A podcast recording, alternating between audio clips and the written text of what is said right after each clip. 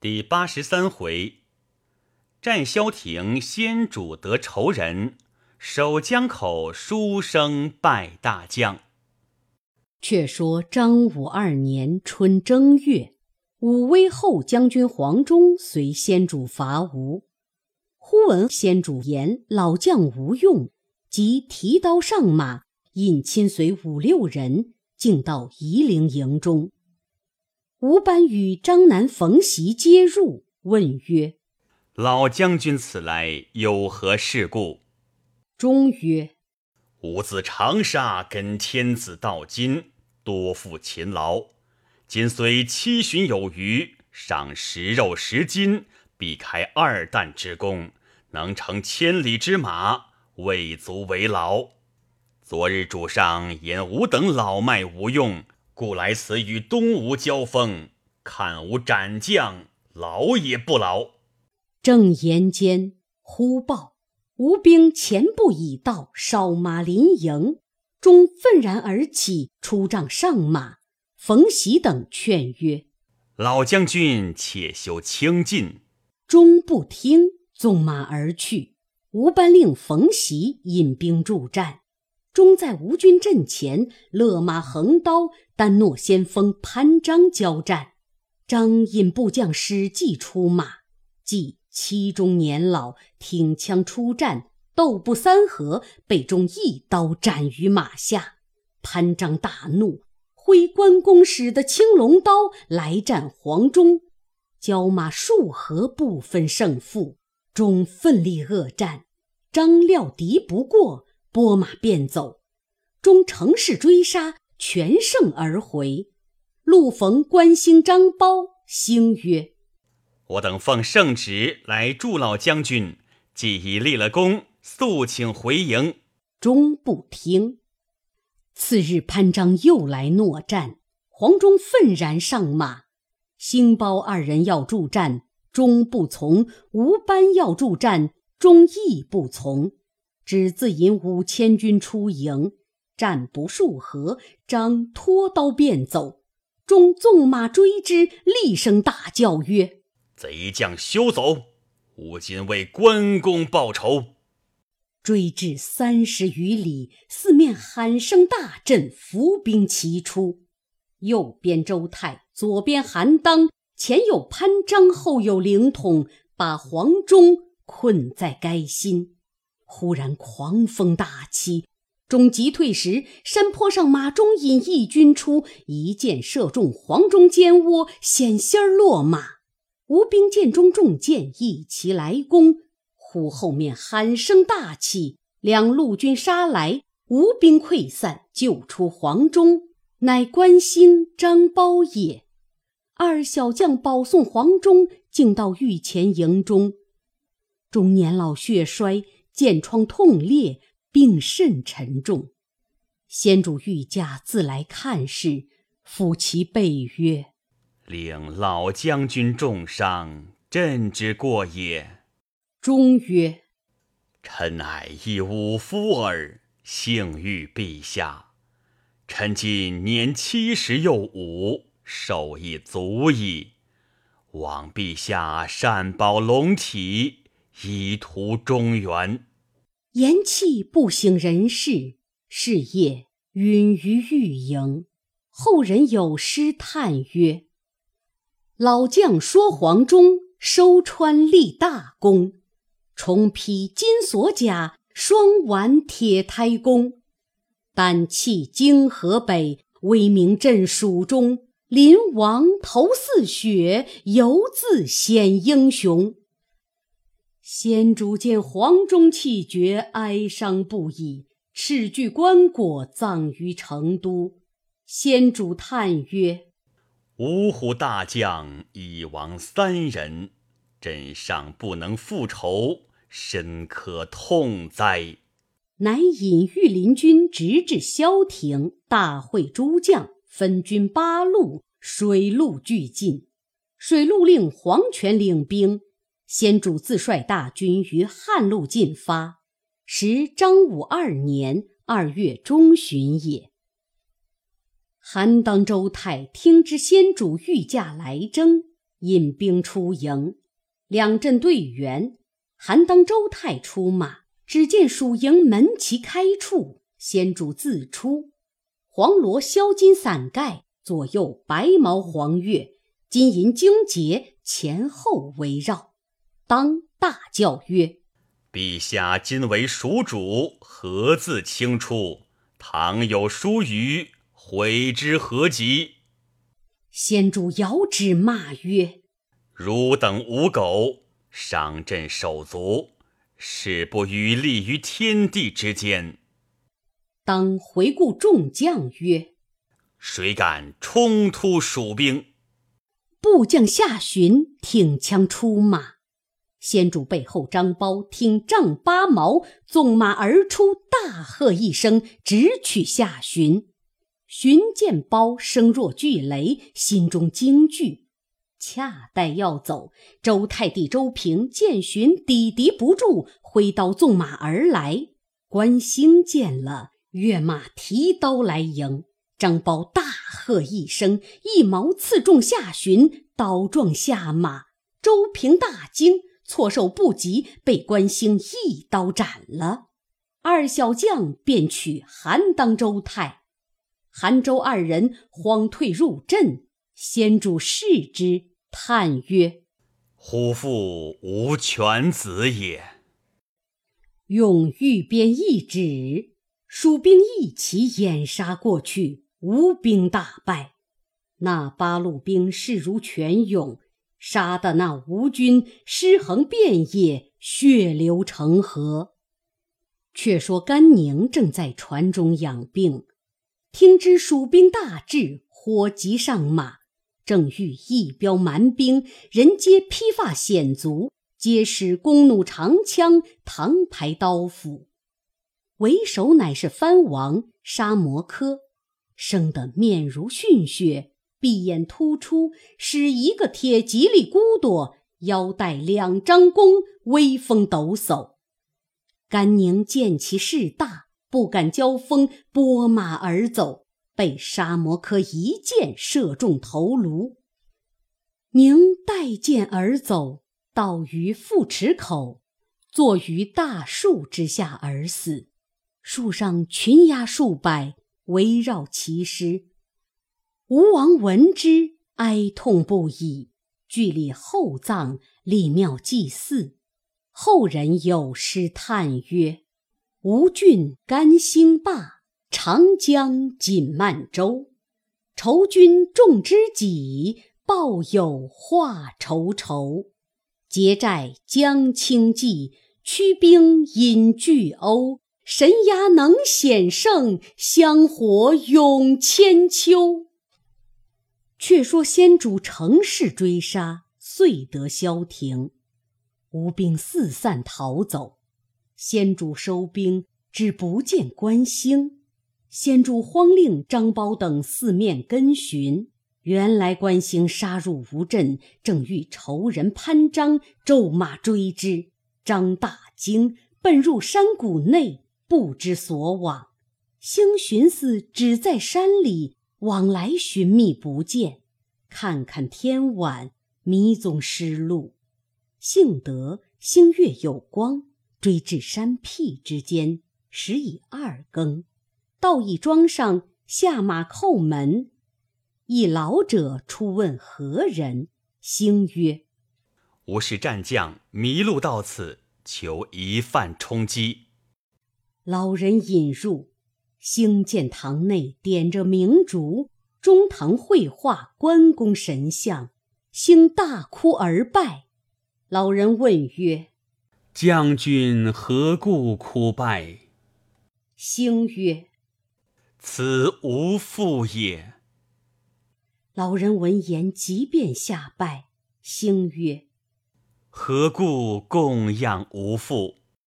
老人答曰：“此间皆是尊神地方，在生之日家家侍奉，何况今日为神乎？老夫指望蜀兵早早报仇。今将军到此。”百姓有福矣。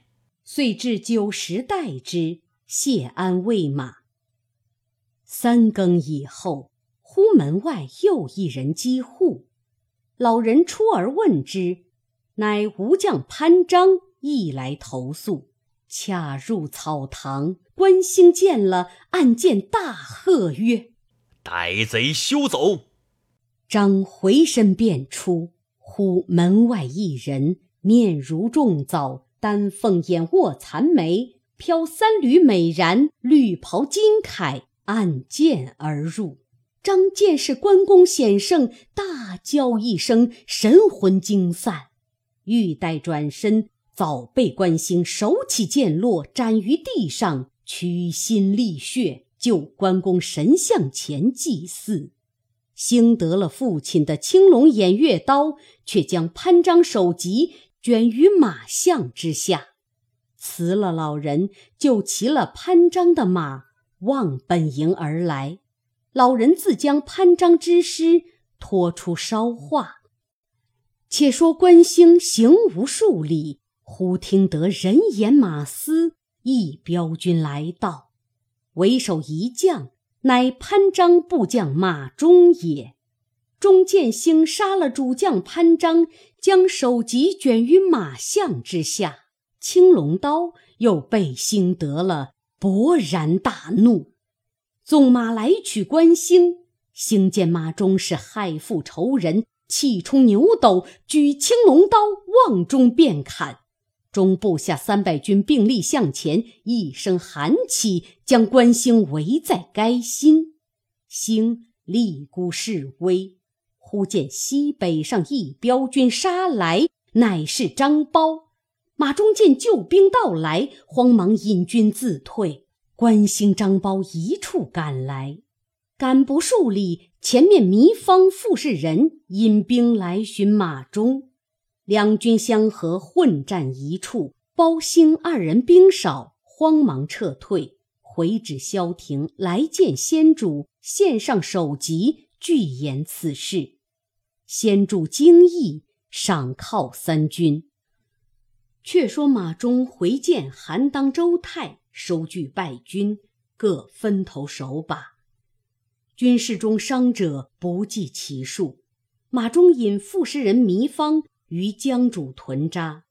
当夜三更，军士皆哭声不止。糜芳暗听之，有一伙军言曰：“我等皆是荆州之兵，被吕蒙诡计，送了主公性命。”今刘皇叔御驾亲征，东吴早晚休矣。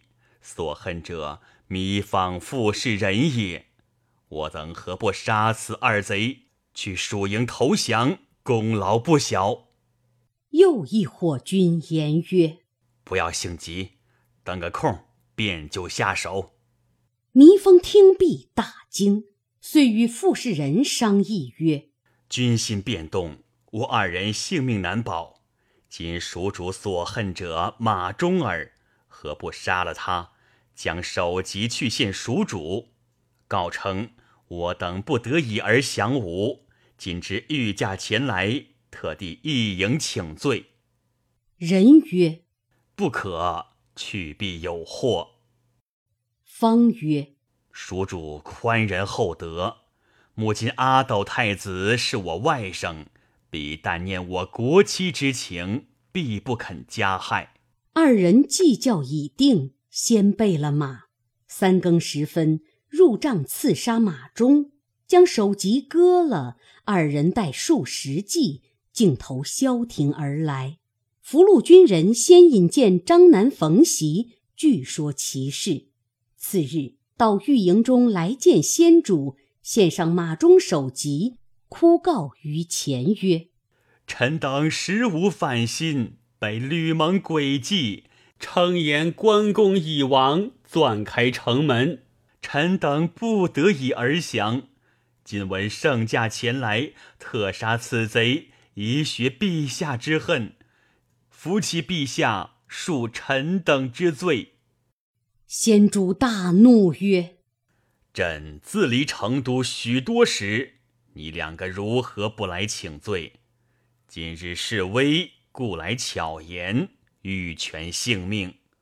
朕若饶你，至九泉之下，有何面目见关公乎？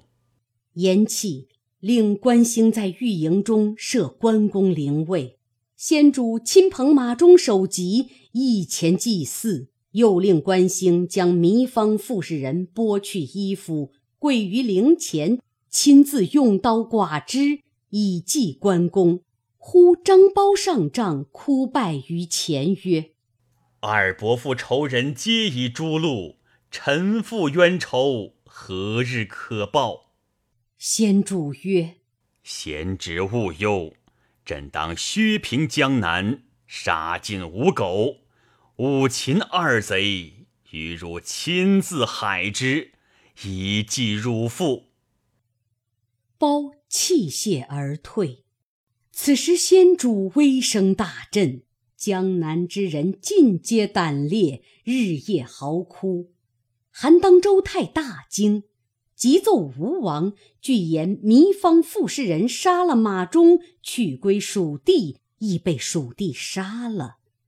孙权心切，遂据文武商议，布置奏曰：“蜀主所恨者，乃吕蒙、潘璋、马忠、糜芳、傅士人也。今此数人皆亡，独有范江、张达二人现在东吴，何不擒此二人，并张飞首级，遣使送还，交与荆州？”送归夫人，上表求和，再会前情，共图灭魏，则蜀兵自退矣。权从其言，遂据沉香木匣，乘助飞首，绑缚范江、张达，囚于箭车之内，令程秉为使，击国书，望萧亭而来。却说先主欲发兵前进。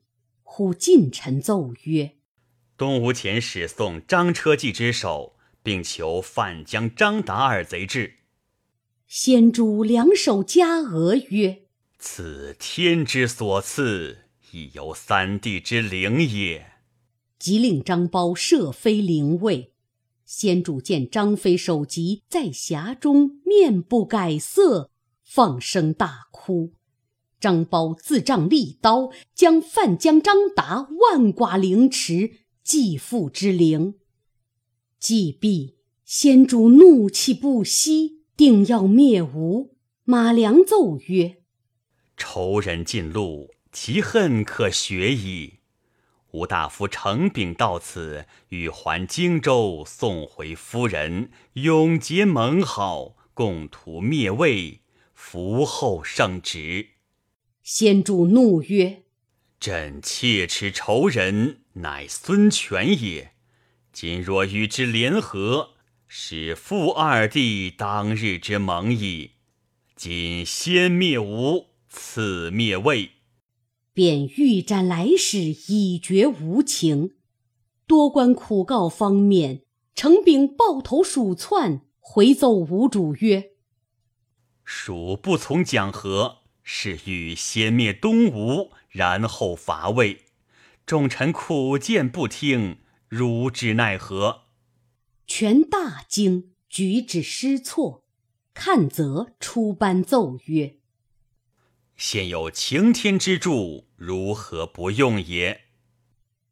权即问何人，则曰：“昔日东吴大事，权任周郎，后鲁子敬代之。”子敬王后绝于吕子明，今子明虽丧，现在陆伯言在荆州。此人名虽如生，实有雄才大略。以臣论之，不在周郎之下。前破关公，其谋皆出于伯言。主上若能用之，破蜀必矣。如或有失。臣愿与同罪。权曰：“非德润之言，孤机误大事。”张昭曰：“鲁迅乃一书生耳，非刘备敌手，恐不可用。”顾雍亦曰：“鲁迅年幼望轻，恐诸公不服。若不服，则生祸乱，必误大事。”不至亦曰：“训才堪治郡耳，若托以大事，非其宜也。”看则大呼曰：“若不用陆伯言，则东吴休矣。臣愿以全家保之。”权曰：“孤亦素之，陆伯言乃奇才也。孤意已决，卿等勿言。”于是命召陆逊。逊本名陆毅，后改名逊，字伯言，乃吴郡吴人也。汉城门校尉陆虞之孙，九江都尉陆俊之子，身长八尺，面如美玉，官领镇西将军。当下奉诏而至，参拜毕，全曰：“今蜀兵临境。”故特命卿总督军马，以破刘备。训曰：“江东文武皆大王故旧之臣，臣年幼无才，安能治之？”权曰：“看德润以全家保清，故以素之轻才。今拜卿为大都督，轻勿推辞。”训曰。倘文武不服，何如？权取所佩之剑与之曰：“如有不听号令者，先斩后奏。”训曰：“贺蒙重托，敢不拜命？但其大王于来日汇聚众官，然后赐臣。”看则曰：“古之命将，必助坛会众。”此白毛黄钺，印授兵符，然后微行令速。今大王宜遵此礼，择日筑坛，拜伯言为大都督，假节钺，则众人自无不服矣。权从之，命人连夜筑坛完备，大会百官，请陆逊登坛，拜为大都督。右护军镇西将军，晋封楼侯，赐以宝剑印绶，令掌六郡八十一州，兼荆楚诸路军马。吴王主之曰：“捆以内，孤主之；捆以外，将军治之。”训令命下坛，令徐盛、丁奉为护卫，即日出师。一面调诸路军马，水陆并进。文书到萧亭，韩当、周泰大惊曰：“主上何以以一书生总兵也？”彼及训至，众皆不服。训升帐议事，众人勉强参贺。训曰：“主上命吾为大将，督军破蜀，军有常法。”公等各宜遵守，违者枉法无亲，勿致后悔。众皆默然。周泰曰：“母今安东将军孙桓，乃主上之职，现困于夷陵城中，内无粮草，外无救兵，请都督早施良策，救出孙桓，以安主上之心。”训曰：“吾素知孙安东深得军心，必能坚守，不必救之。待吾破蜀后，彼自出矣。”众皆暗笑而退。韩当谓周泰曰：“命此孺子为将，东吴休矣。公见彼所行乎？”泰曰：“吾僚以言视之。”早无一计，安能破蜀也？次日，陆逊传下号令，叫诸将各处关防，牢守隘口，不许轻敌。众皆效其诺，不肯坚守。次日，陆逊升帐，唤诸将曰：“吾亲承王命，总督诸军，所以三令五申，令汝等各处坚守。”拒不遵吾令，何也？韩当曰：“吾自从孙将军平定江南，经数百战，其余诸将或从讨逆将军，或从当今大王，皆披坚执锐，出生入死之事。今主上命公为大都督，令退蜀兵，以早定计，调拨军马，分头征进，以图大事。乃指令坚守勿战。岂欲待天自杀贼也？吾非贪生怕死之人，奈何使吾等挥其锐气？于是帐下诸将皆应声而言曰：“韩将军之言是也，吾等情愿决一死战。”陆逊听毕，撤剑在手，厉声曰：“仆虽一介书生。”今蒙主上托以重任者，亦无有尺寸可取，能忍辱负重故也。汝等只各守隘口，牢把险要，不许妄动。如违令者，皆斩。众皆愤愤而退。却说先主自萧亭布列军马，直至川口，接连七百里。前后四十营寨，昼则旌旗蔽日，夜则火光耀天。忽细作报说：东吴用陆逊为大都督，总治军马，训令诸将各守险要不出。先主问曰：“鲁迅何如人也？”马良奏曰：“逊虽东吴一书生，然年幼多才，深有谋略。”前袭荆州，皆系此人之诡计。先主大怒曰：“庶子诡计，损朕二弟，今当擒之。”便传令进兵。马良谏曰：“陆逊多才，不亚周郎，未可轻敌。”先主曰：“朕用兵老矣，其凡不如一黄口孺子也。”遂亲令前军攻打诸处，关进隘口。韩当见先主兵来，差人报之陆逊。逊恐韩当妄动，即飞马自来观看。正见韩当立马于山上，远望蜀兵漫山遍野而来，军中隐隐有黄罗盖伞。韩当接着陆逊并马而观，当指曰。军中必有刘备，吾欲击之。逊曰：“刘备举兵东下，连胜十余阵，锐气正盛。今知城高守险，不可轻出，出则不利。但以奖励将士，广布守御之策，以观其变。今彼驰骋于平原广野之间，正自得志。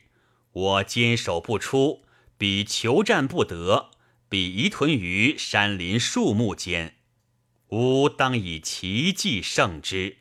韩当口虽应诺，心中只是不服。先主使前队诺战，辱骂百端，训令色耳休听，不许出营。亲自便立诸关隘口，抚慰将士，皆令坚守。先主见吴军不出。心中焦躁，马良曰：“鲁迅深有谋略，今陛下远来攻战，自春立夏，彼之不出，欲待我军之变也。愿陛下察之。”先主曰：“彼有何谋？但窃敌耳。降者硕败，今安敢再出？”先锋冯习奏曰：“即今天气炎热。”军屯于赤火之中，取水深为不便。先主遂命各营皆移于山林茂盛之地，尽息傍剑，待过夏到秋，并力进兵。冯习遂奉旨，将诸寨皆移于林木阴密之处。马良奏曰：“我军若动，倘无兵骤至，如之奈何？”先主曰：“朕令吴班引万余弱兵，今吴寨平地屯驻，朕亲选八千精兵，伏于山谷之中。若陆逊执阵疑营，必乘势来击，却令吴班诈败。逊若追来，朕引兵突出，断其归路，小子可擒矣。文武皆贺曰：“陛下神机妙算，诸臣不及也。”马良曰：“今闻诸葛丞相在东川点看各处隘口，恐魏兵入寇。陛下何不将各营宜居之地化成图本，问于丞相？”先主曰：“朕亦颇知兵法，何必又问丞相？”良曰：“古云：兼听则明，偏听则弊。”望陛下查之。先主曰：“请可自去各营，画成四至八道图本，请到东川去问丞相。如有不便，可即来报之。”马良领命而去。于是先主移兵于林木隐秘处避暑。早有细作报之韩当、周泰。二人听得此事，大喜，来见陆逊曰：“目今蜀兵四十余营，皆移于山林密处依溪傍涧，就水歇凉。都督可乘虚击之。”正是蜀主有谋，能设伏；吴兵好勇，定遭擒。未知陆逊可听其言否？且看下文分解。